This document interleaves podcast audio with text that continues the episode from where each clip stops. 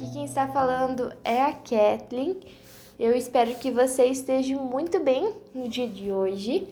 E a palavra bíblica para o nosso dia está em 1 Crônicas, capítulo 14, versículos 8 e seguintes. Quando os filisteus ficaram sabendo que Davi tinha sido ungido rei de todo Israel, foram com todo o exército prendê-lo. Mas Davi soube disso e saiu para enfrentá-los. Tendo os filisteus invadido o vale Refaim, Davi perguntou a Deus: Devo atacar os filisteus? Tu os entregarás em minhas mãos? O Senhor respondeu: Vá, eu os entregarei nas suas mãos. Então Davi e seus soldados foram a Baal Perazim, e Davi os derrotou e disse: Assim como as águas de uma enchente causam destruição, pelas minhas mãos Deus destruiu os meus inimigos. E aquele lugar passou a ser chamado de Baal Perazim. Como os filisteus haviam abandonado seus ídolos, ali Davi ordenou que fossem queimados. Os filisteus voltaram a atacar o vale e de novo Davi consultou a Deus, o que lhe respondeu: Não ataque pela frente, mas dê a volta por trás deles e ataque em frente das amoreiras.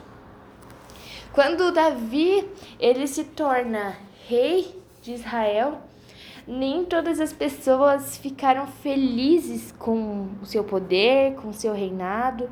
Os filisteus, por exemplo, não se contentaram e foram atacar com o objetivo de prender Davi duas vezes.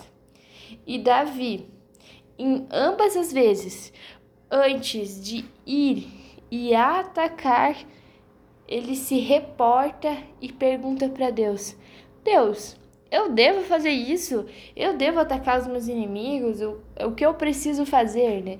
E Deus, em ambas as vezes, responde, é, responde para Davi. Mas o foco aqui que eu quero trazer para o nosso dia de hoje não é a esse ambiente de guerra, né, muito comum nesse contexto da época, mas é a obediência a Davi, que antes de tudo, antes de tomar uma decisão, ele consultava a Deus. Uma caminhada de obediência, de submissão. E na sua vida, o quanto antes de você tomar qualquer atitude, você se reporta a Deus, você pergunta: Deus, o que você quer que eu faça com isso? Talvez às vezes nós precisamos colocar mais todas as situações das nossas vidas, até as mais simples, nas mãos daquele que é todo-poderoso, em obediência e submissão, assim como Davi. Que você tenha um abençoado dia e até a próxima. Tchau!